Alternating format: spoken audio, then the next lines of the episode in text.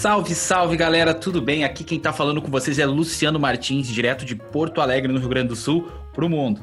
Eu apresento o podcast uma vez no meu trabalho e aqui você vai conhecer histórias de pessoas normais, como eu e você aí do outro lado. E é um bate-papo bem legal, narrando acontecimentos profissionais ou não mas que certamente vão te inspirar muito. Eu quero te convidar para, junto comigo, se divertir, aprender, compartilhar e se emocionar bastante com a história dos nossos convidados, tá bom? Quero te lembrar também o seguinte, ó, a gente está disponível já em diversas plataformas. Você pode indicar aí para os seus amigos, para os seus parentes. Eu vou te falar aqui algumas delas. Olha só, Google Podcast, no Breaker, no Overcast, no Radio Public, no Spotify e no iTunes. E claro, né? Não esquece de nos seguir lá no Instagram através do arroba uma vez no meu trabalho. Eu tô te esperando por lá, porque todo dia eu vou lançar algum conteúdo e eu espero contar contigo pra gente conversar por lá, tá bom? Chega junto com a gente, esse é Uma Vez no Meu Trabalho e vamos pro nosso episódio de hoje.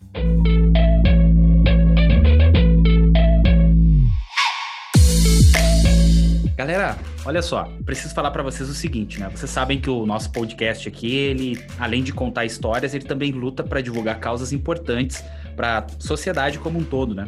Vocês devem lembrar aí que no mês de setembro nós fizemos um especial de Setembro Amarelo, onde nós trouxemos a psicóloga Ana Portugal e o psiquiatra João Lorenzini. E nesse mês agora ocorre a campanha de prevenção ao câncer de mama, o Outubro Rosa. E claro, né, nós não ficaríamos de fora desse assunto tão importante. Mas primeiro eu quero te contar um pouquinho sobre o que é o Outubro Rosa. O Outubro Rosa é um movimento internacional de conscientização para o controle do câncer de mama. O Outubro Rosa foi criado no início da década de 1990 pela Fundação Susan J. Komen for the Cure. A data é celebrada anualmente com o objetivo de compartilhar informações e promover a conscientização sobre a doença, além de também proporcionar maior acesso aos serviços diagnóstico de tratamento e contribuir para a redução da mortalidade essas informações todas a gente extraiu lá do site do INCA, que é o Instituto Nacional do Câncer. Te convido para conhecer também esse trabalho, que é muito legal. E antes que os meninos aí que estão nos ouvindo pensem, cara, esse assunto não é para mim, eu não, não, não, câncer de mama não é um assunto para mim. Eu quero te convidar para ficar aqui com a gente, porque é o seguinte, ó, é importante que a gente lembre que esse assunto é um assunto de todos nós.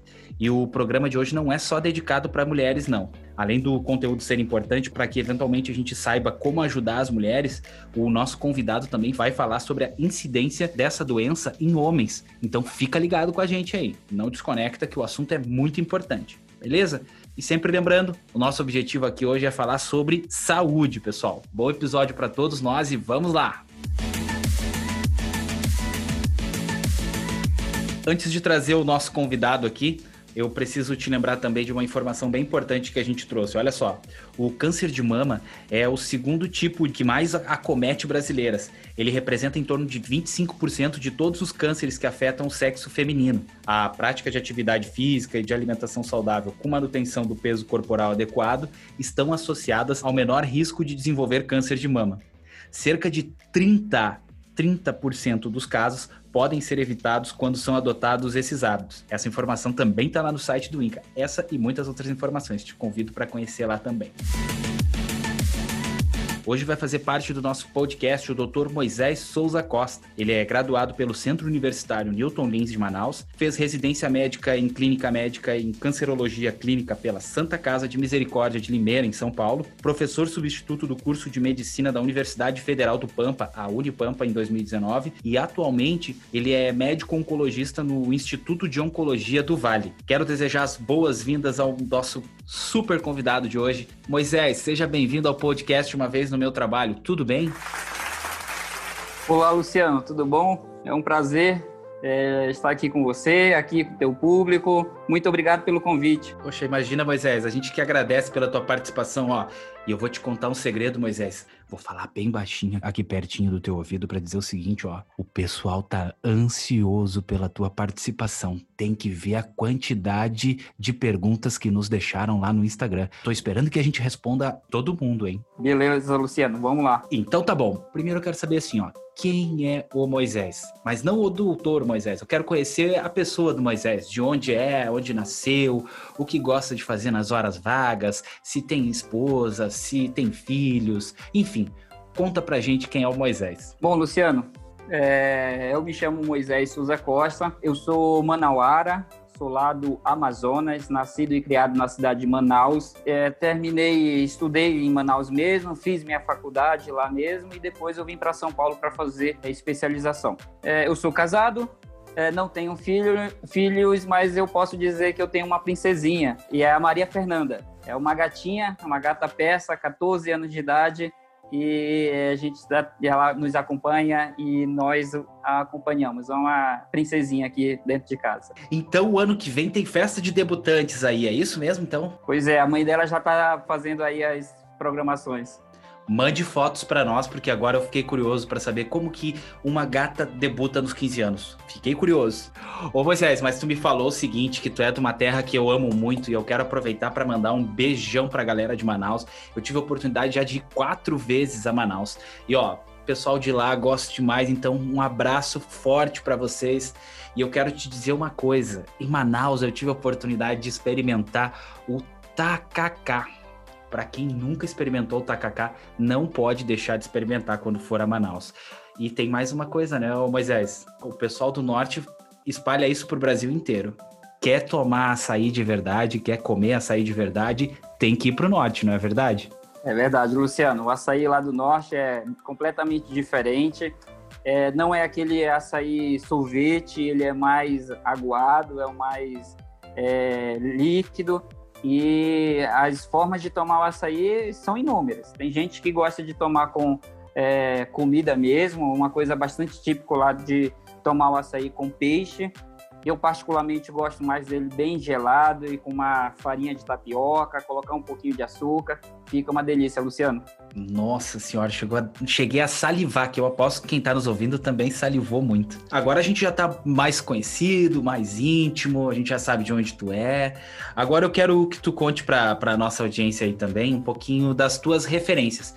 E aí, Moisés, eu quero que tu nos conte assim, quais são as tuas referências, tanto profissionais quanto pessoais. É, sou muito de, de casa, de família. Minha grande inspiração, uma pessoa que está ali do meu lado, que está me inspirando, que está me ajudando que, nessa batalha comigo, minha esposa, a Daniele. Ela que me inspira a andar para frente, seguir, lutar dia após dia, aí, trabalho, atividades, enfim. Tenho também as minhas referências é, profissionais no trabalho, aquelas pessoas que eu admiro, que têm um conhecimento assim invejável e que a gente procura, poxa, essa pessoa aqui eu procuro me igualar, procuro correr atrás para ser ter esse tipo de conhecimento. Posso te falar, por exemplo, da minha é, chefe de residência médica, por exemplo, doutora Ivânia, doutora Ana, é, tem o doutor Marcos, um, um médico colega médico oncologista, professor lá do Hospital Oswaldo Cruz, de São Paulo. Então, essas pessoas é quem nos dá um, uma orientação e a gente pretende, assim, aprender com essas pessoas mesmo, né? Seguir e, e tentar praticar aí o que é, eles têm ensinado para gente.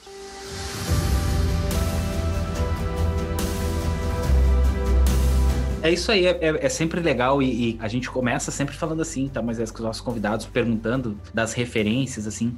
E uma coisa que é muito legal é quando a maioria dos nossos convidados, eu acho que todos até sempre se referenciam assim com os companheiros de vida, sejam esposa, esposo, namorado, enfim. Por isso que na, nos primeiros programas a gente fazia essa pergunta assim diretamente, ah, quem são as tuas referências? E aí a gente percebeu que a gente precisava dividir porque não são só referências profissionais, né? A gente tem essas pessoas que estão próximas, às vezes, são até mais fortes as referências do que as referências profissionais, né? Mas bem importante. Fiquei curioso, a Daniele trabalha na, na área da medicina também?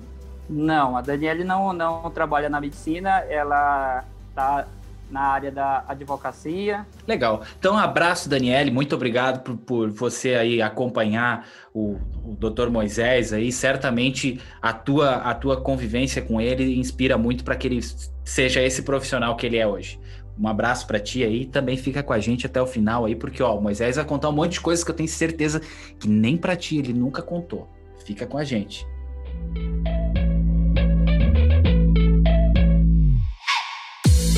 Ô Moisés, aqui agora é o seguinte, ó. Agora eu quero entrar um pouquinho mais na tua, na tua vivência acadêmica mesmo. Eu contei para galera aqui as tuas formações, né? Mas eu queria que tu ajudasse a contar um pouquinho mais pra gente, assim, o que que, o que que significam essas tuas formações e como tu aplica ela na tua vida profissional, né? Conta um pouquinho como que tu costura tudo que tu aprendeu aplicado na prática hoje em dia. Então, Luciano, rapidamente contando essa formação acadêmica, né? Eu fiz a, a, graduação lá em Manaus, são os seis anos de faculdade de medicina.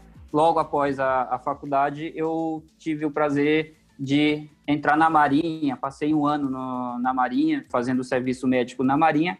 E uma coisa que eu fiz muito foram as, os atendimentos às comunidades ribeirinhas lá do Amazonas. Então a gente navegava dias e dias naqueles rios, chegava em comunidades e atendia aquela população, é, comunidades indígenas, comunidades mais distantes que tem, tinham dificuldades de ir acesso à saúde. Então é um trabalho que a Marinha faz ainda até hoje bastante e eu tive o prazer de participar. Foi muito proveitoso, muito bom. Depois de, desse serviço obrigatório, é, eu vim para São Paulo e eu fui fazer residência médica. Clínica médica eu fiz na Santa Casa de Limeira, em seguida eu fiz a, a residência em cancerologia terminando a residência médica, mais aí foram mais cinco anos aí de especialização, terminando essa parte de aprendizagem, essa é, parte de conhecimento, aí sim a gente começa a trabalhar como oncologista. Eu tive o prazer também de morar no ir para o Rio Grande do Sul, na cidade uruguaiana, é a fronteira oeste, né? E morei um tempinho lá trabalhando como oncologista. E em seguida, é, eu vou, tive que voltar para cá, para São Paulo. Então, eu vim para a região, de, a região do Vale, aqui em São José dos Campos, e hoje eu atuo no serviço de, no Instituto de Oncologia do, do Vale como oncologista. E essa a, a, paixão pela medicina, a tua vontade de atuar na medicina, e especialmente assim, quando que tu percebeu que tu queria trabalhar na área de oncologia, uma área assim, especificamente na oncologia? Tem alguma relação com essa tua experiência na Marinha, alguma coisa assim ou não? Luciano, assim, medicina é uma coisa assim, aquelas aquelas conversas mesmo, ah, desde criança, quis, desde isso é, realmente vem desde cedo. Eu lembro é, das brincadeiras, aquela coisa ali de ficar mexendo no sapinho, brincando com o sapinho, aquela coisa mesmo de criança. E a gente acaba crescendo mesmo uh, com esse, essa vontade, esse desejo e essas curiosidades e isso só tende a aumentar. É, quando eu entrei na faculdade, no primeiro ano não tinha certeza do que, que eu, da especialização que a gente ia fazer, porque a gente acaba conhecendo é, praticamente todas as áreas da medicina, mas a oncologia é uma coisa que não me chamava atenção. No entanto, é, uma colega me desafiou a, a participar de uma, a, na verdade, a montar uma liga, Liga Acadêmica de Oncologia. E eu, não, não, não, prefiro outra liga, liga do trauma, liga da cirurgia. E aí, insistiu, resolvi é, é, montar com ela. A gente montou a Liga da Oncologia, Liga Acadêmica de Oncologia do Amazonas. E a partir daí, eu comecei a ter uma outra visão da oncologia, uma outra vivência. Então, isso já no segundo ano de, da faculdade. E desde então não larguei mais, não desisti mais, não quis mais outra coisa, durante a faculdade todos os trabalhos, tudo, a gente acaba voltando, direcionando para uma coisa, e eu fiz tudo isso direcionando para oncologia. Na minha família não tem ninguém médico, é, então foi uma coisa assim bem, bem natural mesmo. Cara, que sensacional assim é, essa história, porque é bem é, a maioria das pessoas assim que eu, eu que a gente está entrevistando aqui eu percebo assim sempre tem alguém que em algum momento cruza contigo que te joga no caminho que tu tá, que tu, que tu tá traçando, assim. O que eu tô querendo te dizer? Essa tua colega lá da Liga Acadêmica de Oncologia, ela também hoje é oncologista ou não? Ela, hoje em dia, ela é. Só que ela fez pediatria e depois ela fez oncologia pediátrica. Então, assim, mas o que eu quero dizer é como é legal isso, né? De às vezes. Cara, tu não nem provavelmente nem pensava na oncologia, né? E aí tu acaba te descobrindo graças a esse, daqui a pouco, esse convite que ela deve ter te feito, assim, aleatoriamente, e tu te descobriu na vida. Que massa isso, né? Eu acho muito legal. Verdade, Luciano. E eu tenho isso bem claro na minha mente, assim, que no primeiro ano da, da faculdade é uma coisa que não chamava atenção mesmo, entendeu? Uma coisa que... É, e hoje em dia, muitos alunos que estão começando é, a graduação também têm essa impressão é, eu dei aula, como você falou, lá na, na Unipampa, e os alunos chegavam no ambulatório, que eles acompanhavam o nosso ambulatório, e eles chegavam assim, completamente sem essa, esse conhecimento da oncologia, no sentido assim de medo, de ah, eu só vou encontrar paciente ruim, aí eu tenho que ter muito cuidado com esse paciente, entendeu? Então, e depois eles foram vendo que é um ambulatório, como qualquer outro ambulatório de, de especialidade médica, e que não é nada assim de sete cabeças. É, os pacientes requerem, sim, um certo cuidado, uma certa atenção, deve-se ter um conhecimento como qualquer outra área. A gente, na graduação, a gente acaba desmistificando, na verdade, essa, esse conhecimento da, da oncologia esse teu comentário, assim, para mim é demais, assim, de, de perceber essa. Uh, vou até usar uma palavra forte aqui, tá? Daqui a pouco de perceber essa aversão dos novatos, entre aspas, à oncologia e como é legal das pessoas se descobrirem dentro dessa área. Muito bom esse teu comentário, porque nos, nos faz pensar assim, né? Às vezes a gente não quer trilhar um caminho dentro de uma profissão, mas a gente não quer mesmo sem conhecer. E aí acaba acontecendo que nem aconteceu contigo. Sem querer entrou, se apaixonou e hoje está aí um expert no assunto, né? Muito, muito, muito legal essa trajetória, Moisés. E, e outra pergunta que eu quero já emendar e te fazer é o seguinte: a oncologia não trabalha sozinha, né? Evidentemente, assim como a, a, as outras áreas da, da medicina não, não atuam sozinhas, né? Conta pra gente, assim, junto com o oncologista, qual, qual, quais são as outras áreas, assim, que tu entende que são fundamentais para o sucesso na área da oncologia? As áreas parceiras, assim. Luciano, é verdade. Hoje em dia, a oncologia não, não pode trabalhar sozinha. É, nós temos, é, estamos interligados com outras especialidades. Então, a gente, a gente diz que é um tratamento multidisciplinar ou seja, várias outras especialidades tá, precisam compor ali a, a equipe da oncologia. É, outras especialidades, assim, às vezes até não da área médica, por exemplo, é, serviço social, um nutricionista, é, outros colegas médicos de outras especialidades, entendeu? Cirurgiões, é, psicólogos, toda essa equipe precisa é, compor um, um serviço para onde um, um, paciente oncológico vai ser tratado.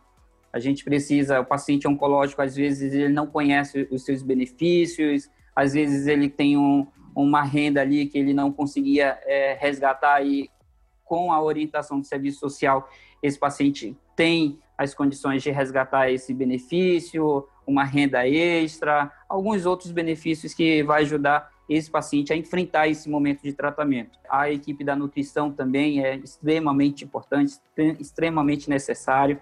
A gente precisa sempre estar tá observando, estar tá atento a esse paciente que tem risco de desnutrição ou risco de sobrepeso, de peso excessivo. Então a gente tem que estar tá muito bem atento. E também nas tomadas das decisões, né? A gente não toma decisão sozinho, a gente toma decisão em equipe um outro caso a gente precisa discutir com um colega oncologista, um outro caso a gente precisa discutir com um cirurgião, ver a opinião deles. Então, a oncologia ela é multidisciplinar. A gente precisa muito bem dessa interação dessa rede muito forte. Bem importante. Então, forte abraço aí também às áreas que atuam em conjunto com a oncologia, né? Em especial, quero mandar um abraço aí para a galera da, da assistência social, que ajuda bastante, dos serviços sociais como um todo, né?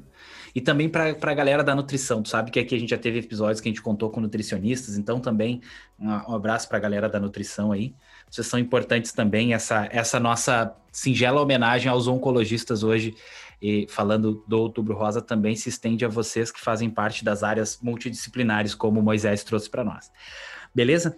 Ô Moisés, mas a, a, a atuação com oncologia deve ser uma coisa bem complexa, assim, falando do psicológico. E aí eu já não tô mais falando do. Eu não tô falando só do psicológico do, do, do paciente, tá? Tô falando. Agora eu queria te fazer uma pergunta que é o seguinte: como que o oncologista precisa ter a, a, o trabalho mental claro na cabeça dele, assim, que eu digo é o fator psicológico, porque dar uma notícia para um paciente de oncologia não deve ser uma coisa simples, não é uma coisa simples, né? Às vezes a gravidade é alta, por mais que seja uma gravidade baixa, a própria palavra câncer impacta muito, né?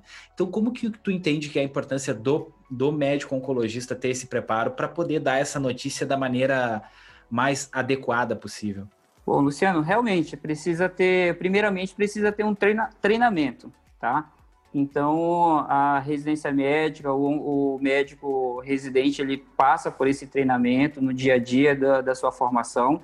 É, e aí ele vai é, adquirindo algumas características, vai entendendo algumas formas de melhor passar, não existe uma regra, mas cada colega, cada médico, ele adquire as suas próprias características, assim, para passar essas informações. É, realmente, existem muitas situações em que a gente se depara com, com momentos que, puxa vida, esse paciente, a idade dele, ou é um paciente que é muito novo, né? E a gente vê uma doença extremamente grave, extremamente, e a gente para, caramba, é, tenta se colocar no, no, lugar e, puxa vida, dá, dá um certo aperto mesmo no, no coração precisamos, assim, é, sair do ambulatório, ir para casa, é, chegar em casa, dar um beijo na esposa, dar um beijo na Maria Fernanda, é, do, no final de semana sair um pouquinho. Ah, eu gosto de andar de bicicleta, dar uma corridinha também, então tudo isso aí é, ajuda a aliviar um pouquinho essa tensão, esses é, momentos aí de mais pesados, mas a gente precisa sim ter esse preparo, preparo tanto mental, físico também, a gente precisa estar é, atento a essas, essas situações. E é dessa forma que a gente procura chegar no consultório o mais tranquilo possível, ou de uma forma mais é, calma possível, para ajudar esses nossos pacientes. Eu te faço essa pergunta e justifico ela com o final da tua resposta. Porque imagino eu que a, naquele momento você é a pessoa que mais tem que passar tranquilidade para o paciente. Sem sombra de dúvidas é isso, mas eu fiz essa pergunta justamente por isso, assim. Porque você é fundamental naquele momento de passar uma notícia tão pesada. Se você não transmitir tranquilidade, provavelmente isso já começa a impactar no tratamento do paciente já de cara, né? Agora, voltando para o paciente, né, precisa ter essa segurança, essa tranquilidade, saber informar a doença do paciente sem muitas informações técnicas, sem muitos nomes que o paciente não vai conhecer. Então, a gente precisa ter essa sensibilidade, precisa ter esse esse feeling para saber até que ponto eu posso ir com esse paciente, essa conversa. E isso vai se, é, vai se aperfeiçoando a cada consulta. Então, na primeira consulta, algumas informações, na segunda consulta, eu já adiciono outras informações e o paciente vai criando essa confiança com o oncologista. Então, isso é uma relação que vai se, vai se formando com o tempo. Moisés, agora eu quero te fazer uma outra pergunta que é o seguinte: o tratamento oncológico, tá? Como é que se, se, a gente pudesse explicar agora, aproveitando um pouquinho da tua outra resposta, de uma maneira assim bem popular, se a gente pudesse uh, uh, uh, classificar ele ou dividir ele assim, Existe, por exemplo, uh, níveis de, de, de, de, evolução, por exemplo, o paciente chegou, ele está no nível 1, nível 5, nível 3, sei lá. Como que vocês fazem essa classificação de diagnóstico, até para priorizar, enfim? Então, Luciano, quando o paciente chega no, no ambulatório, é, nós precisamos primeiramente estadiar esse paciente. Então, a palavra seria essa, a gente vai estadiar esse paciente, saber se essa doença está localizada somente naquele órgão ou se está localizado em outras estruturas. Quando essa doença está localizada em outros órgãos, por exemplo, vamos falar que a gente está no outubro rosa, vamos trazer o exemplo do câncer de mama. O paciente chegou, fez o diagnóstico do tumor da mama, então ela chega no, no consultório oncológico já com o resultado de uma biópsia, aí nós vamos estadiar faz alguns exames, alguns exames de imagem e vê se não tem doença, por exemplo, no fígado, doença no pulmão, ou doença no sistema nervoso central, ou até uma doença óssea. Se tiver alguma alteração, por exemplo, no pulmão, a gente diz que isso é uma metástase. Então, o tumor saiu ali daquela da mama e foi para outro local, foi para o pulmão, foi para o fígado, foi para o osso. Isso é uma metástase, tá? E aí nós vamos é, planejar o tratamento desse paciente de acordo com esse estadiamento.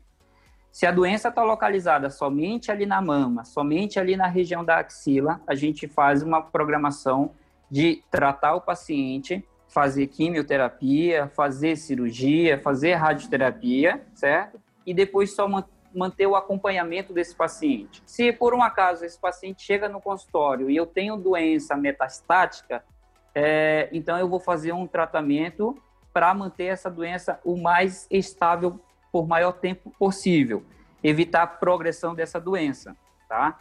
Então a gente faz esse estadiamento quando o paciente chega no nosso é, consultório a doença localizada ou uma doença metastática. Metástase, eu, eu confesso para ti que eu nunca entendi muito bem isso e agora com a tua explicação para mim ficou um pouco mais claro, tá? Então a metástase é uma lesão originada por um tumor, por um tumor que se espalhou em outras partes do corpo, é isso? É isso mesmo. Então vamos supor, uma lesão que começa na mama, é um tumor de mama e no estadiamento a gente percebe que tem uma lesão no fígado. É, então, é essa lesão do fígado é, é a metástase. O primário é a lesão na mama, tá? E eu acho legal também, Luciano, é, é já esclarecer como que isso acontece e por que que isso acontece. Algumas células, elas saem daquela região da, da onde nasceu esse tumor, cai na corrente sanguínea e aí ela vai se alojar justamente em outros, é, outras estruturas. Então, como eu te falei, as células do câncer da mama gostam muito de osso, gosta muito do fígado, então ela cai na corrente sanguínea e ela começa a se desenvolver nesses outros locais. E aí faz o processo de tumoração, né? Crescimento do tumor para mim, eu espero, eu espero que também para nossa audiência tenha ficado claro, mas é, é, nítido agora a diferença entre, entre tumor e metástase. Essa classificação, para mim, ainda era, era uma incógnita. Muito válida a sua explicação e muito importante para a gente começar o assunto do próximo bloco, porque a gente vai falar do outubro rosa, vai falar do câncer de mama, mas evidentemente a gente primeiro queria conceituar para a galera né, esse cenário do câncer né, dentro do organismo. Moisés, olha só, a primeira parte do nosso programa tá, foi sensacional, a gente já falou lá um pouquinho sobre Manaus, sobre o açaí do norte. A gente também contextualizou para a galera o que faz um oncologista, a importância das áreas de apoio. Falamos agora, explicamos como é que, como é que funciona esse processo de, de câncer, né? Do tumor e a metástase, que é uma lesão ocasionada por células que se desprendem do, do, do tumor e vão para outros lugares, gerando lesões. Mas agora a gente precisa fazer um intervalo para você dar uma respirada, eu dar uma respirada e para a galera que está nos ouvindo também. E já convidar a galera para se preparar, porque no próximo bloco a gente vem falando do Outubro Rosa. E Moisés, me dá a liberdade de fazer um agradecimento muito especial antes da gente ir para o intervalo, que é o seguinte. Galera, a gente quer uh, agradecer muito antes do intervalo, tá? Fazer um agradecimento especial ao Instituto de Oncologia do Vale, IOV que gentilmente nos indicou o Dr. Moisés para estar aqui conosco hoje, né? Agradecer também a Melissa, lá do IOV, que foi quem nos colocou em contato direto aqui. Então, Melissa, um abraço para ti. Muito obrigado pela tua ajuda. Muito obrigado por nos colocar em contato com o Dr. Moisés. E obrigado também ao IOV. O IOV, que foi fundado lá em 1995 e foi a primeira instituição a oferecer serviços especializados no diagnóstico e tratamento de câncer no Vale do Paraíba. O IOV é um centro especializado no tratamento de adultos com diagnóstico de câncer e atende pacientes da região por meio de seus serviços em São José dos Campos e também em Taubaté, São Paulo. Quero te convidar, você, nosso ouvinte, aí, para conhecer lá o site da IOV, que é o www.iov.com.br, acessar o Instagram do Instituto também, que é arroba Instituto de Oncologia do Vale, tudo junto, e também o canal do YouTube lá, IOV tracinho Instituto de Oncologia do Vale. Muito conteúdo legal, muito conteúdo bacana para complementar o que o Dr. Moisés está nos explicando aqui no podcast de hoje. Beleza? Então vamos para um rápido intervalo e já já a gente está de volta.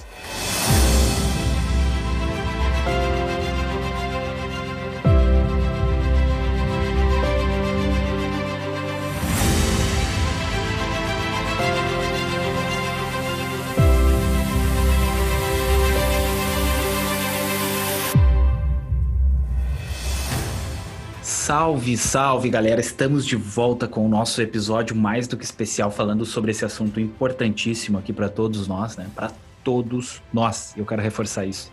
Homens, mulheres, esse assunto é importante para todos.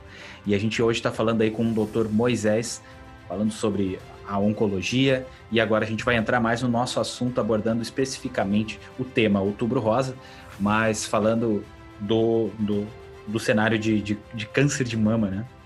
E por que, que eu tô falando isso dessa forma, gente? Eu acho que é importante, né, Moisés, antes da gente começar a, as perguntas propriamente dito, a gente fazer uma reflexão. Se fala muito do Outubro Rosa, Outubro Rosa, mas é importante que o assunto não seja esquecido durante o ano todo, né? Até porque a gente tem aí é, é, muitas estatísticas que, que comprovam né, da, da, do, nível, do índice de mortalidade desse câncer. Então é importante a gente lembrar. Não é só o outubro, não é só o outubro que tem que ser rosa, né, Moisés? Verdade, Luciano. É, o Outubro Rosa, na verdade, é um momento assim ideal para dar um choque é, de despertar na, nas pessoas. Às vezes as pessoas esquecem de fazer os seus exames de rotina, sabe que tem que fazer e deixa para mais tarde. Mas é uma coisa que precisa ser lembrada o ano todo. Não deixar para fazer uma mamografia somente no mês de outubro, não deixar de pensar no, em outro tipo de câncer nos outros meses também. A gente tem aí o ano inteiro algumas campanhas, algumas é, semelhante ao outubro, outubro rosa também, como câncer de próstata, preventivo de colo de útero. Então a gente precisa durante o ano todo é, lembrar dessa, dessa, desses outros tumores. Tem rastreio para câncer de cólon, é, que é intestino, né, precoce, rastreio para câncer de colo de útero, rastreio para câncer de próstata, rastreio principalmente para câncer de, de pele, aí no sul também, que tem uma incidência muito alta de é, tumores de pele. Então, não dá para somente lembrar desses problemas nessas campanhas. O ano todo a gente precisa lembrar para tentar justamente fazer isso, que é o objetivo, né? Diagnóstico precoce, o mais rápido possível, para quando iniciar o tratamento ter uma maior chance de cura. Então é isso aí que a gente precisa lembrar. Isso aí, gente. Então, ó, fica a reflexão aí posta pelo, pelo Dr. Moisés. Esse episódio a gente vai lançar ele aí na última semana de outubro, justamente para te reforçar isso, ó. O outubro é rosa, mas a gente tem que falar do assunto durante o ano todo, tá bom? Então não escuta esse podcast aqui e não compartilha ele só em outubro. Compartilha com as pessoas porque o tema dele é importante o ano todo tá bom? E para voltar agora ao segundo bloco, depois dessa super reflexão proposta pelo Dr. Moisés, eu quero voltar com a seguinte pergunta, Moisés. Eu quero começar pelo básico. Tu explicou pra gente lá o que é um câncer, o que é uma metástase, mas explica pra gente o que é o câncer de mama propriamente dito. O, o, câncer, seja ele de mama, de intestino, de próstata, ele na verdade ele é uma proliferação de células anormais. É, em determinado momento da vida dessa célula, ela deixa de obedecer aos comandos do organismo. Então, ela é para ser uma célula de, do tecido mamário e ela tem que viver determinado tempo e tem que morrer. E em determinado momento da vida dessa célula, ela deixa de obedecer esses comandos e ela começa a gerar outras células, a crescer e gerar outras células, crescer e gerar outras células. O organismo fala para ela: não, para de crescer, para de gerar outras células, e ela não obedece a esses comandos. E é justamente essa proliferação que vai causar a tumoração, aquela massa que a gente, é, no exame físico, consegue perceber na paciente. Essa célula, ela fica tão independente, tão é, é, desobediente aos comandos, que ela não quer mais ficar somente naquele local. Como eu te expliquei, ela cai na corrente sanguínea e ela quer passear pelo organismo e se alojar em outra, outra estrutura cai na corrente sanguínea, se aloja no fígado, se aloja no sistema nervoso central e faz exatamente o mesmo processo. Começa a crescer, se duplica e vai gerar novamente uma tumoração naquele local. Então, isso é o câncer, a proliferação anormal dessas células. E tem alguma, alguma causa específica que desencadeia o câncer de mama? Existe alguma coisa específica? Tipo, isso é o que desencadeia o câncer de mama ou não? Luciano, alguns fatores de risco, sim, é um conjunto de fatores, tá? É, hoje nós sabemos da relação é, existente entre o tabaco e o câncer de pulmão. E essa, essa relação já está muito bem estabelecida, já está muito bem é, entendida. O tabaco aumenta o risco de câncer de pulmão. É, câncer de mama existe um conjunto de fatores. Posso dar um exemplo? É, uma alimentação inadequada, uma alimentação rica em gordura, o próprio tabaco também é um fator de risco, ingesta de bebida alcoólica, o estresse da vida diária também, a não gestação, né, a nuliparidade, a pessoa que nunca teve engravidou, a pessoa que nunca amamentou, também isso é fator de risco para câncer de mama. Nossa, muita coisa que envolve, né? Mas é claro, não, isso não é, é, são fatores que podem potencializar. Eu, eu, sei que isso parece lógico, mas a, até a gente teve uma convidada que falou assim, né? No, o lógico não, não é lógico, a gente tem que explicar, mas são fatores de risco. Não significa que toda a pessoa que, que se alimente com, com gordura ou que não venha a ser mãe uh, vai desenvolver câncer de mama. São fatores que podem levar ao desenvolvimento, né? Exatamente. Tem algum perfil de pessoa que esteja suscetível, algum outro fator que não esses que tu apontasse, mas alguma pessoa que esteja suscetível, por exemplo, sei lá, faixa etária, altura, uh, tamanho da mama, alguma coisa nesse sentido também pode impactar no, no, no aumento do risco? Luciano, além desses fatores que eu te falei, existe também um, uma parcela é, pequena ainda, assim, mas existe sim a parcela de tumores hereditários é, um grupo de pacientes tem um, um, risco aumentado apenas pela, por alterações genéticas.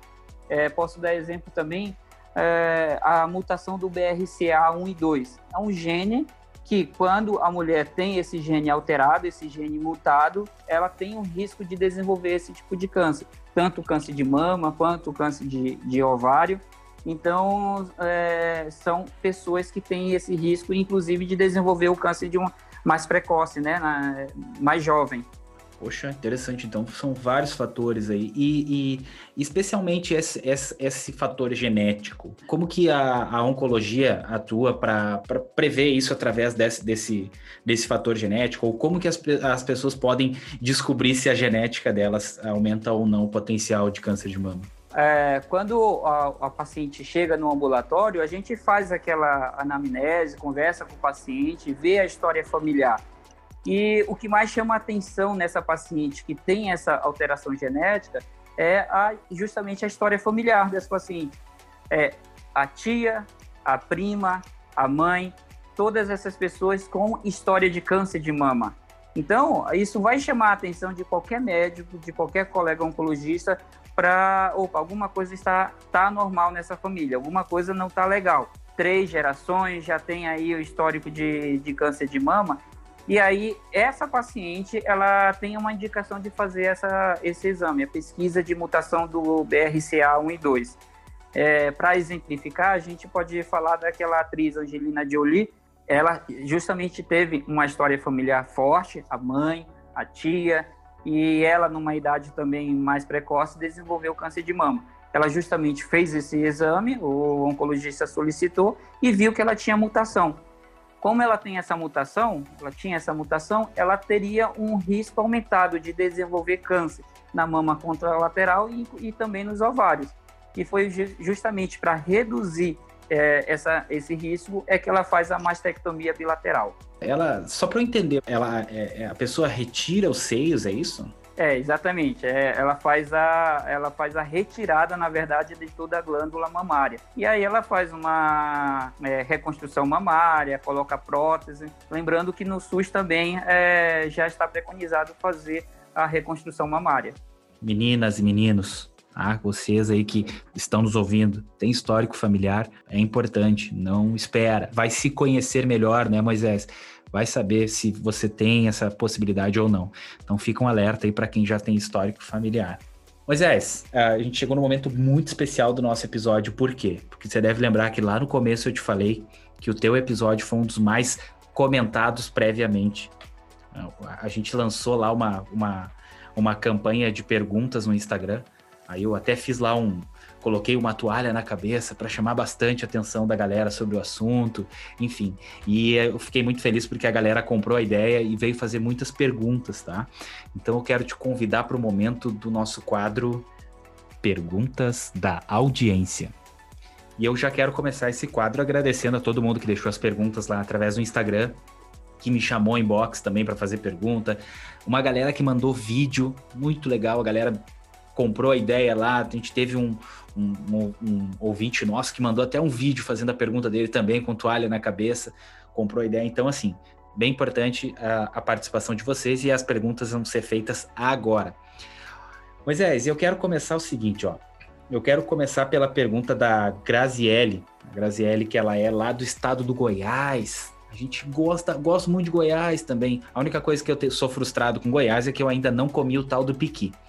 Mas a, a Graziele lá de Goiás, ela pergunta o que, que é o BIRADS 3 e que influência isso tem para o desenvolvimento do câncer de mama. Não sei se eu li certo. Então, Luciano, é, BIRADS é uma padronização na descrição dos, de alguns exames de mama. É, por exemplo, a mamografia e ultrassom, ele identifica alguma alteração e ele vai classificar isso, classificar de birra de 0 a birra de 6. Só para a gente entender, o birra de 0 é um exame inconclusivo. Eu faço lá um, um ultrassom, birra de 0, ele não conseguiu concluir, e aí eu preciso de outros exames para definir melhor que alteração é essa. O birra de 1 é um, um exame normal, é, birra de 2 é um achado benigno, tá? A gente, quando vem essa descrição no resultado no exame, a gente sabe que aquela alteração que apareceu lá é benigna. Birradis 3 é um achado provavelmente benigno, tá? Então ainda ficou ali meio é, suspeito, precisa ainda alguma outra avaliação, mas é um provavelmente é, benigno. O Birradis 4, por exemplo, é um achado suspeito. Aí, opa, esse aí já chama mais atenção. Para você ter ideia, o Birradis 6 é quando eu já tenho um diagnóstico patológico definido, ou seja, a paciente já tem uma biópsia, tá? E ela vai fazer um ultrassom para tentar ver melhor esse nódulo. Então, isso aí é um birra de 6. A gente já sabe que é um tumor e o ultrassom confirma, ou a mamografia confirma uh, essa classificação. Então, tá bom. Pô, obrigado pela pergunta, Graziele. É, pergunta importante, mas deixe, sempre deixando claro, Grazi, você fez essa pergunta para nós, mas a gente precisa deixar uma coisa clara, tá? Só quem vai definir a gravidade, o tipo de tratamento é o médico. Por que, que eu alerto a isso? Porque agora o, o Dr. Moisés explicou para a gente o que é. Então, assim, se você pegou o seu exame, você viu lá o BIRADS, não tire conclusões. Vá até o médico, que é o especialista, para poder confirmar a informação que você está lendo ali. Beleza? Uh, Moisés, a a Maiara, Maiara, Maiara, me desculpa se eu errar o teu sobrenome, é Karsburg. Ela é aqui do Rio Grande do Sul, minha conterrânea, e ela deixou uma pergunta para ti que é a seguinte, ó: quem utiliza próteses uh, uh, de silicone tem mais risco de desenvolver câncer de mama? Não, Luciano, não, não tem essa relação de prótese de silicone com desenvolvimento do câncer de mama. Não, não existe essa relação, não. Agora, Moisés, olha que legal isso. Eu fiquei muito feliz por isso, porque agora eu vou fazer uma sequência de perguntas sobre o assunto e elas foram todas feitas por homens. Olha só que legal, quando a gente fala que o assunto é de todos.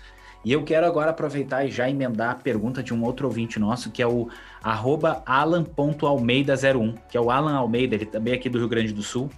E ele, ele faz a seguinte pergunta: ó. muito se fala das mulheres, mas os homens têm risco de desenvolver esse tipo de câncer?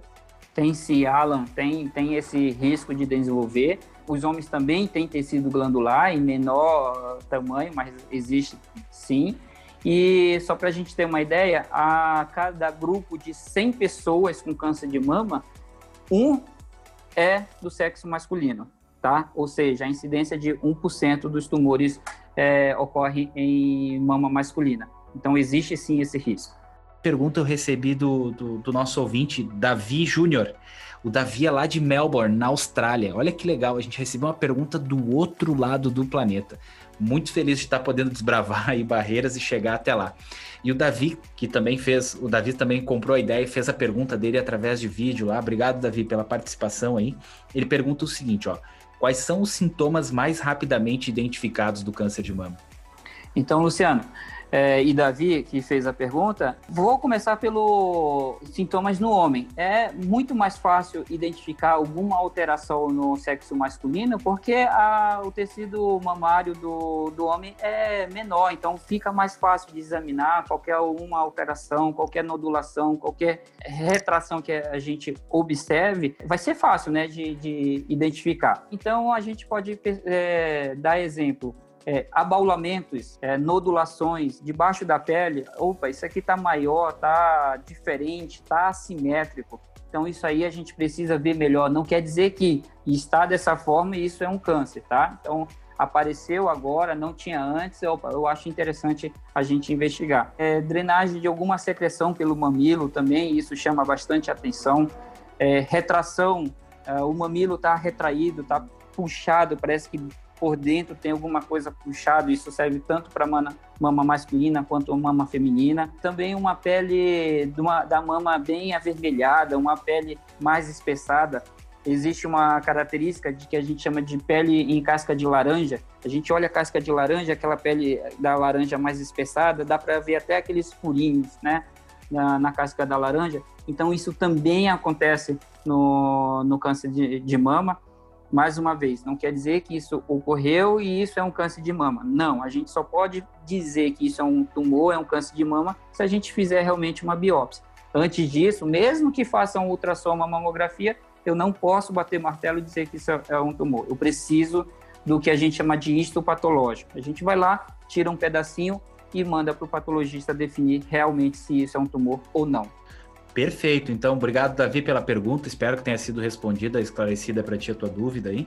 Meninos, ó, falei para vocês lá no começo que esse assunto é de todos nós, por isso que é importante a gente ficar atento também. E aí, aí Moisés, a gente tem a pergunta do nosso ouvinte, arroba leolima86, que é o Leonardo Lima, tá? Ele pergunta o seguinte, ó, qual é a importância do autoexame em homens? O Léo, é extremamente importante é, o homem conhecer o, o seu organismo, o seu corpo, tá? Então, como eu te falei, é, é, mais fácil identificar uma alteração na mama masculina, porque é muito mais fácil, muito mais acessível. Às vezes o homem anda dentro de casa sem uma camiseta, sem uma blusa. A mulher presta muita atenção nisso, tá? Então ela olha, ó, oh, alguma coisa aqui, o que, que é isso? Então precisa conhecer tanto o homem quanto a menina. Precisa já, desde cedo, fazer o autoexame da mama para conhecer, saber é, o que tem e acostumar com a, essa mama. É, no dia que aparecer, tem alguma coisa diferente, tem alguma coisa nova, tem alguma coisa que há um ano, dois anos atrás eu não percebia isso, é, então essa mulher ou esse, é, esse rapaz vai ter essa noção. Opa, alguma coisa está de errado aqui, está alterado. E começar a procurar investigar, sempre com o objetivo de fazer o diagnóstico precoce. Quanto mais cedo diagnosticar, maior a chance de cura. Sobre o câncer de mama, então, eu vou, vou fazer um trocadilho que eu acho que é bem, que é bem pertinente. Galera, se toca. O assunto é importante. Se toca. Fica ligado. É importante, né, Moisés? A gente se tocar, entender, saber se o nosso corpo tem alguma coisa diferente ou não. Moisés, agora eu vou voltar para as perguntas das meninas, tá? Que a gente recebeu perguntas de meninas aqui também. E aí é o seguinte, ó. A gente recebeu uma pergunta da Li Martins 13, ela é aqui do Rio Grande do Sul também, e ela pergunta o seguinte: o uso de anticoncepcional pode ter relação com câncer de mama? Oli, essa pergunta é um pouco é, polêmica, tá?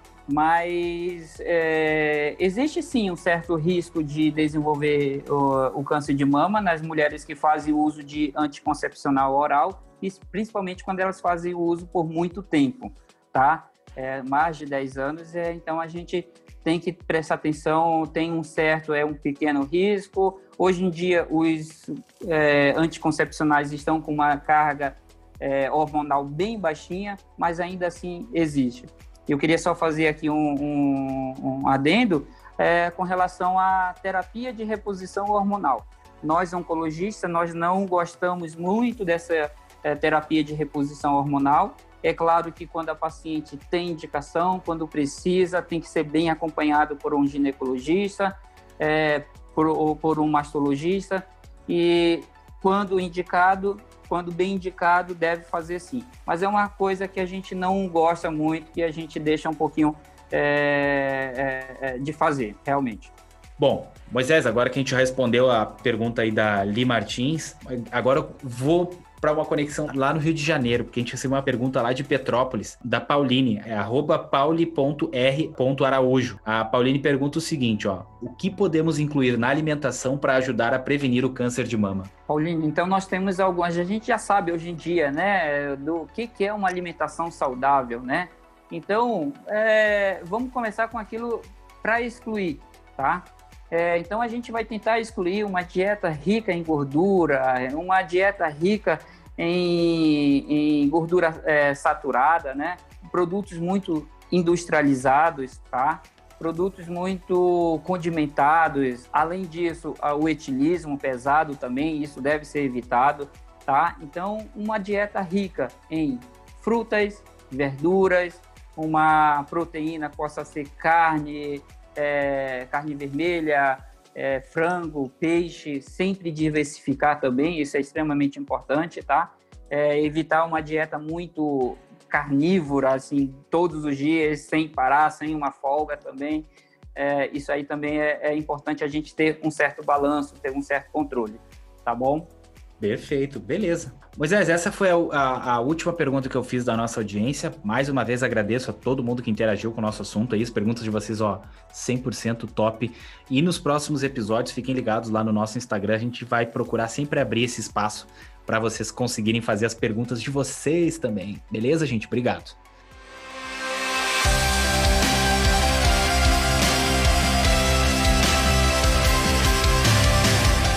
Moisés, Agora eu quero te convidar para fazer um verdade ou mito, porque tem muita coisa que se hoje, especialmente hoje em dia com a internet, muita coisa surge aí, algumas são verdades e algumas são mitos. Explicando para quem está nos ouvindo aí, é, é, o que a gente vai fazer é basicamente o seguinte, ó. A gente pegou assuntos que popularmente são comentados aí, e a ideia é que o nosso especialista nos ajude a descobrir o que tem de verdade e o que tem de mito nisso. Beleza? Beleza. Tranquilo, Moisés? Vamos lá. Ó, vamos pro primeiro, que é o seguinte, ó. Verdade ou mito? Câncer de mama só aparece em quem tem histórico familiar. Verdade ou mito? Luciano, isso é mito. Câncer de mama pode aparecer, a gente chama é, de forma esporádica, tá? Uma pessoa que nunca teve um, uma história familiar, é, não tem na família, e às vezes até o paciente se admira: Poxa, doutor, não tem ninguém na minha família. É, é um caso esporádico, tá? Então, pode ocorrer em pacientes sem história familiar nenhuma. O câncer de mama é uma doença só e ela não se espalha. Verdade ou mito? Então, Luciano, isso é um mito, né? É, o câncer de mama, como a gente conversou mais cedo, ele pode realmente se espalhar, ele pode nascer na mama e ir para outro local, tá? Existem também algumas características do, do, do tumor é, uma paciente com câncer de mama tem algumas características ali no resultado do, da biópsia dela que me faz é, pensar em um de, determinado tratamento X. Uma outra paciente com da mesma idade, com as mesmas características, um tumor do mesmo tamanho, no resultado do anátomo patológico lá da biópsia tem outras características e me faz pensar em outro tipo de tratamento para essa paciente. as pacientes, apesar de ser tumor de mama, um câncer de mama, mas elas podem ir por caminhos diferentes por conta dessas características desse tumor, que são diferentes, tá bom? Próximo verdade ou mito aqui é o seguinte, ó. Amamentar protege contra o câncer de mama. Luciano, isso é verdade, tá? A amamentação vai reduzir o risco dessa mulher desenvolver um câncer de mama e alguns trabalhos aí têm mostrado uma redução de até de 4,3% a cada 12 meses de amamentação, tá? E isso é somatório. Ah, ela amamentou o primeiro filho seis meses, o segundo filho é, mais seis meses, então ela tem uma diminuição desse risco de desenvolver câncer de mama, sim. O câncer de mama pode ser causado por um trauma, uma batida que a pessoa deu com os seios. Verdade ou mito? Luciano, isso é um mito. Se discute na, no dia a dia, né? É porque às vezes uma mulher está fazendo alguma coisa de casa, está no trabalho, fazendo alguma atividade e acaba batendo a, a mama. A partir daquele momento, essa mama vai ficar dolorosa, vai ficar, possa ficar inchada, possa ficar vermelha. E essa mulher vai perceber, ó, não tá legal, eu bati isso aqui, ela pode procurar um, um médico. E nessa investigação ela acaba descobrindo esse um tumor que ali já estava. Então não, o trauma não desenvolveu esse câncer. Na verdade, é essa dor que ela começou a sentir por conta do trauma que a fez procurar um médico acabou diagnosticando esse, esse problema. Bem importante essa informação. Mais um mito, esse eu ouvi muito, desde pequeno eu ouço. Olha só, desodorante pode causar câncer de mama. Verdade ou mito? Isso é um mito, Luciano. Não existe nenhum estudo, nenhum trabalho que venha relacionar o uso de desodorante, seja ele uh, o spray, seja ele rolon, não, não existe nenhuma relação, não. O câncer de mama pode ter cura. Verdade ou mito? Isso é verdade, Luciano. O câncer de mama, diagnosticado nas suas fases iniciais, é, aquelas fases que eu falei que não a célula não saiu daquele tecido, não, des, não desenvolveu tumor em outra parte, é, esse tumor, que é um tumor localizado, ele tem sim a chance de cura. Existe sim uh, uma chance alta de, de dessa paciente ser curada. Perfeito. Esse foi o nosso Verdade ou Mito, a gente com informações que a gente pesquisou aí na internet, informações populares, e o nosso especialista esclareceu para a gente aí bastante dúvidas. Poxa, Moisés, Tô hoje saindo daqui com um monte de informação nova. Tô doido para quando terminar aqui, ligar para minha irmã, ligar para minha mãe, ligar para meu pai, contar esse monte de, de, novidades que eu tenho aí, que certamente vão ajudar muitas pessoas. E vocês também, assim que terminarem de ouvir o nosso podcast, compartilhem esse conteúdo com a galera próxima a vocês, é bem importante. Beleza?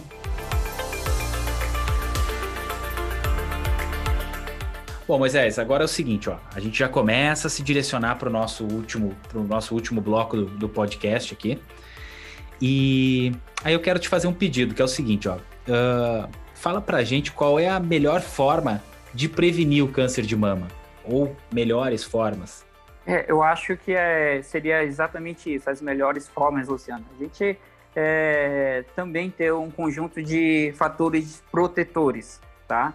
Então, uma vida saudável, uma alimentação balanceada, regrada, um controle legal assim da ingesta de bebida alcoólica, nada exagerado, né? Atividade física extremamente importante, uma atividade de relaxamento, tá? Fazer aquilo que a pessoa gosta, né? Ah, eu gosto de andar de bicicleta, eu gosto de ficar olhando para o nada. Então, alguma coisa prazerosa para essa pessoa. Ter o seu o tempo para si, para cuidar de si mesmo, tá? Então, são essas coisas que reduzem essa possibilidade de, do aumento da incidência de, de, qualquer tipo de câncer, tá? Seja de intestino, seja de mama, seja de pulmão. Então, são coisas essenciais, assim, importantes para reduzir uh, essa incidência. Legal. E a prevenção também, né? Exames periódicos, Consulte seu médico, isso é clichê, mas é muito importante. Vá no seu médico, consulte, converse com ele, né, Moisés? Isso também é fundamental. Exatamente. Qualquer alteração, ah, é, a namorada viu uma alteração, uma pinta na pele diferente, é, precisa ter uma avaliação sim. Vai no médico, procura um colega é, médico, não precisa ser um oncologista. Qualquer colega médico consegue é, identificar alguma alteração suspeita, né?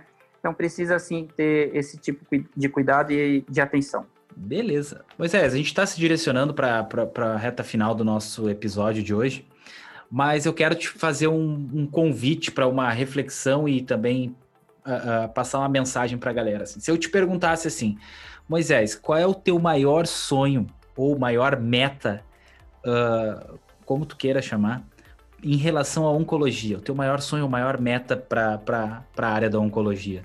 Querer que não não exista exista mais câncer, é, eu acho que isso é um pouco fantasioso, né? A gente está vendo aí o número só cresce, não tem dado trégua, tem aparecido cada vez mais casos novos de câncer, seja de mama, seja de intestino, seja de cólon, colo de útero, enfim. Então é um pouco fantasioso dizer que ah, eu quero que não exista mais isso. Claro que a gente não quer que ninguém desenvolver, desenvolva uma doença como essa. Mas se porventura alguém vê a desenvolver, o meu maior sonho é que essa pessoa tenha um tratamento adequado, seja bem recebido no serviço de oncologia, tenha um aporte da família, tenha um aporte nutricional, um aporte da equipe de enfermagem, o local, o ambiente onde vai receber esse paciente, porque ele vai passar por um momento, uma fase bem difícil e ele precisa ter esse apoio.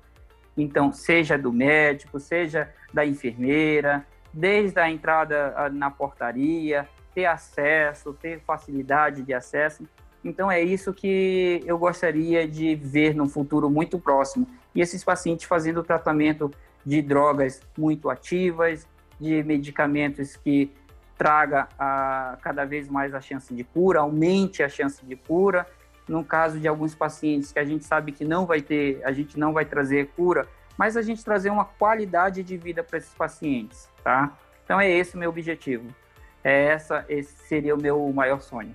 Vou te falar, mas é que depois de tudo que eu conheci da área da oncologia, graças à tua expertise e tudo que tu trouxe para nós, eu vou, vou te pedir licença para fazer parte do teu sonho a partir de hoje. Fazer com que não exista mais, é, acho que é, é utopia. Né? O câncer ele vai existir, ele é uma doença que não vai se, é, enfim, não vai terminar. Então eu quero pedir licença para fazer parte do teu sonho aí, de para que quando a gente esteja acometido por essa doença, que a gente possa ter no mínimo um tratamento adequado, né? Que a gente possa ter no mínimo uma possibilidade de tentar essa cura, de, de buscar a cura, né? Através de uma boa condição, uma boa estrutura. Isso vou fazer parte do sonho do Moisés. Tô junto aí, Moisés. Estamos junto nessa.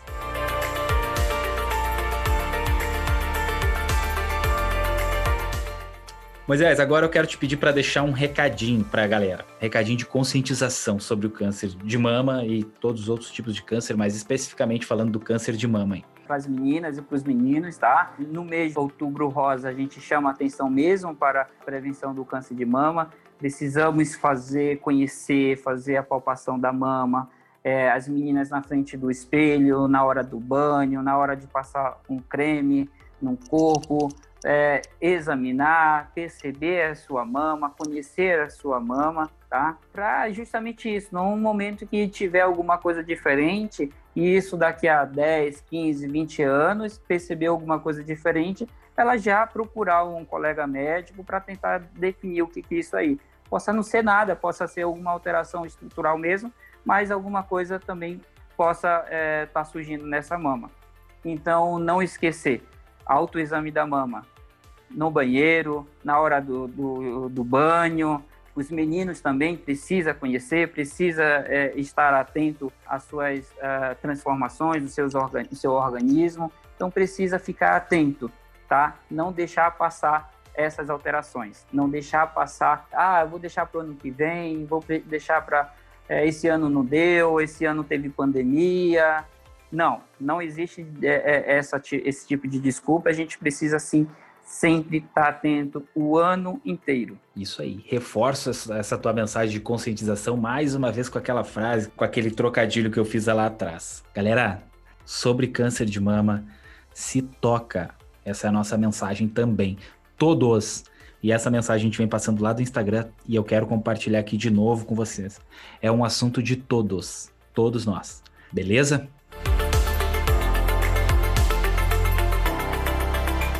Bom, Moisés, quando a gente vai se aproximando do final do episódio do podcast, a gente pede para o nosso convidado sempre contar uma história relacionada à carreira dele. Seja uma história engraçada, uma história não tão engraçada assim, mas algo diferente que aconteceu na carreira dele. Mas como hoje é um episódio especial, eu quero te fazer um convite para contar alguma história que tu tenha vivenciado junto com algum paciente teu de superação, uh, de cura de uma paciente que chegou até ti, né, acometida por um câncer e que uh, depois do tratamento vocês conseguiram juntos vencer isso, né? E, e conseguir a cura.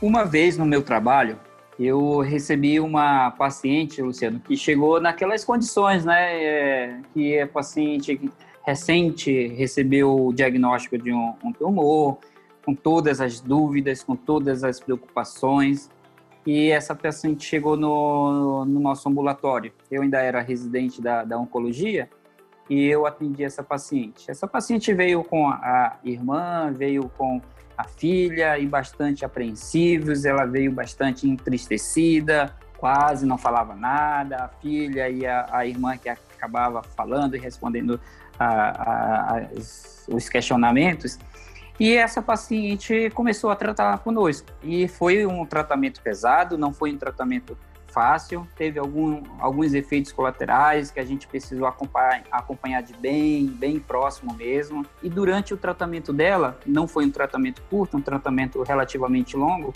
ela infelizmente perdeu o esposo. O esposo veio a falecer e, e isso a chocou muito, né? Então pensou em parar tratamento, pensou realmente teve uma dificuldade um pouquinho maior.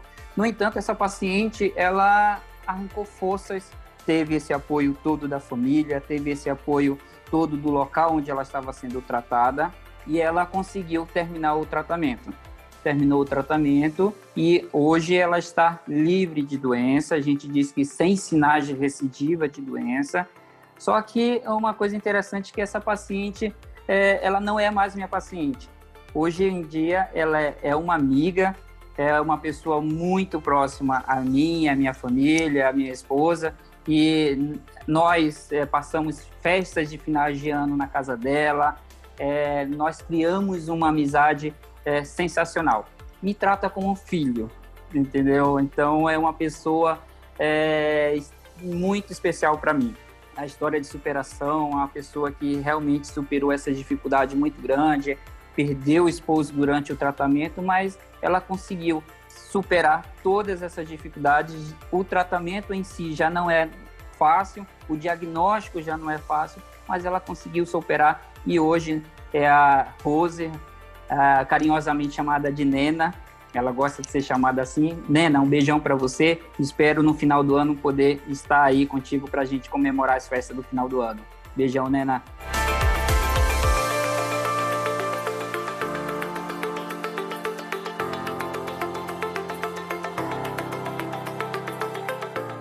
Nena do céu, deixa eu te mandar um beijo, um abraço também, que você não sabe o que você fez comigo aqui, Nena. Minha pele tá toda arrepiada aqui ouvindo essa história. Que história, hein, Moisés? Que história.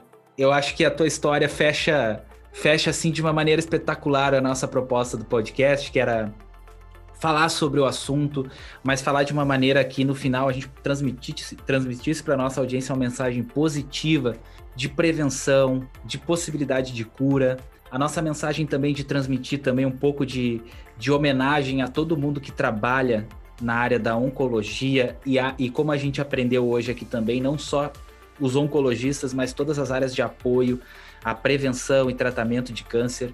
É... Então, Nena, quero te agradecer muito por tua história. Quero agradecer ao Moisés por compartilhar essa história. E ó, fiquei curioso para saber como vai ser esse final de ano de vocês. Eu desejo a vocês um ótimo final de ano juntos. A, a esse a esse paciente e esse médico que hoje já não são mais isso, quebraram essa barreira, são amigos, como Moisés falou aqui, são uma família. Então assim, parabéns Moisés pela história, parabéns por tua profissão. Parabéns a todos os oncologistas que atuam nesse segmento, que se esforçam aí não só no mês de no outubro, e a gente precisa reforçar isso. O esforço não é só no mês de outubro, é o ano inteiro. Parabéns às áreas de apoio e muito obrigado por tudo que vocês fazem por nós. E muito obrigado por compartilhar esse momento com a gente. Muito obrigado por compartilhar a tua história e esses momentos e esse, todo esse conhecimento que tu nos trouxe, tá bom? E agora eu quero abrir um espaço para ti esse espaço final aí, enquanto eu vou tentando me recuperar da tua história, fica à vontade para contar para a galera aí como que a gente faz para conhecer um pouquinho mais do trabalho do Moisés, redes sociais, enfim. Fica à vontade que o espaço é teu. Então, Luciano, eu quero te agradecer muito, muito mesmo a, o convite, a oportunidade da gente poder falar. É, para um oncologista é sempre muito bom estar é, tá nesse ativamente trabalhando com questão de prevenção é muito mais importante, né, do que o tratamento também é a prevenção. Então, é, isso para a gente é extremamente importante, gratificante, prazeroso também, tá? Então, eu te agradeço aí pela oportunidade, espero que o teu público possa é, ter adquirido um pouquinho de conhecimento a mais aí com nossa conversa, com nosso bate-papo. E a gente continua aqui em São José dos Campos, trabalhando é, à disposição. Sempre que tiver pintar uma oportunidade aí, por favor, estou à disposição. A gente que agradece imensamente, eu quero te agradecer do fundo do meu coração, de verdade. É, foi um esforço muito grande, né, Moisés, para a gente gravar esse conteúdo aqui, para a gente poder disponibilizar a agenda do Moisés, é extremamente apertada e ele se disponibilizou. Então, Moisés, muito obrigado, a gente que agradece e a gente deixa o espaço aberto para vocês, tá? Para vocês, eu digo para vocês da área da oncologia. O espaço está aberto, a gente tem mais ações por fazer e eu quero muito contar com vocês também para poder trazer, transmitir mais informações. Quem sabe aí a gente tem agora o Novembro Azul também, um assunto que a gente vai, vai buscar também parcerias para abordar. E para ti em especial, mas o espaço está aberto aqui a hora que quiser. E sem dúvida nenhuma a gente espera fazer mais parcerias aí e compartilhar mais conhecimento com a galera. Tá bom? Para quem quiser conhecer um pouquinho mais do trabalho da IOV, então vocês podem, o Instituto de Oncologia do Vale lá, vou passar aqui os contatos de novo e mais uma vez agradecer pela, pela indicação do Dr. Moisés, que trouxe um conteúdo maravilhoso. Vocês podem acessar lá www.iov.com.br, arroba Instituto de Oncologia do Vale e também lá no YouTube IOV tracinho Instituto de Oncologia do Vale. Muito obrigado, IOV.